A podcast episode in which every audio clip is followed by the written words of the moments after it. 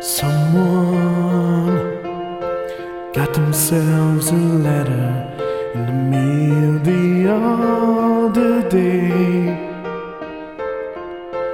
It's all ready, warm, and traded, and I guess I gives away. All the things she keeps inside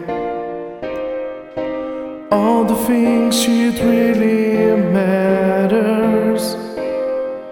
The face puts on its best disguise, and all it's well until the heart's betrays.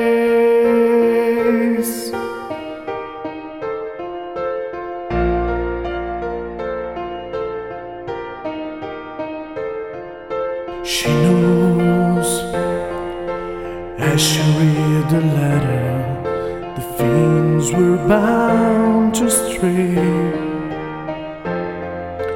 Winds blows, she pulls her coat tighter, and the letter flies away. With all the things she keeps inside all the things that really matters.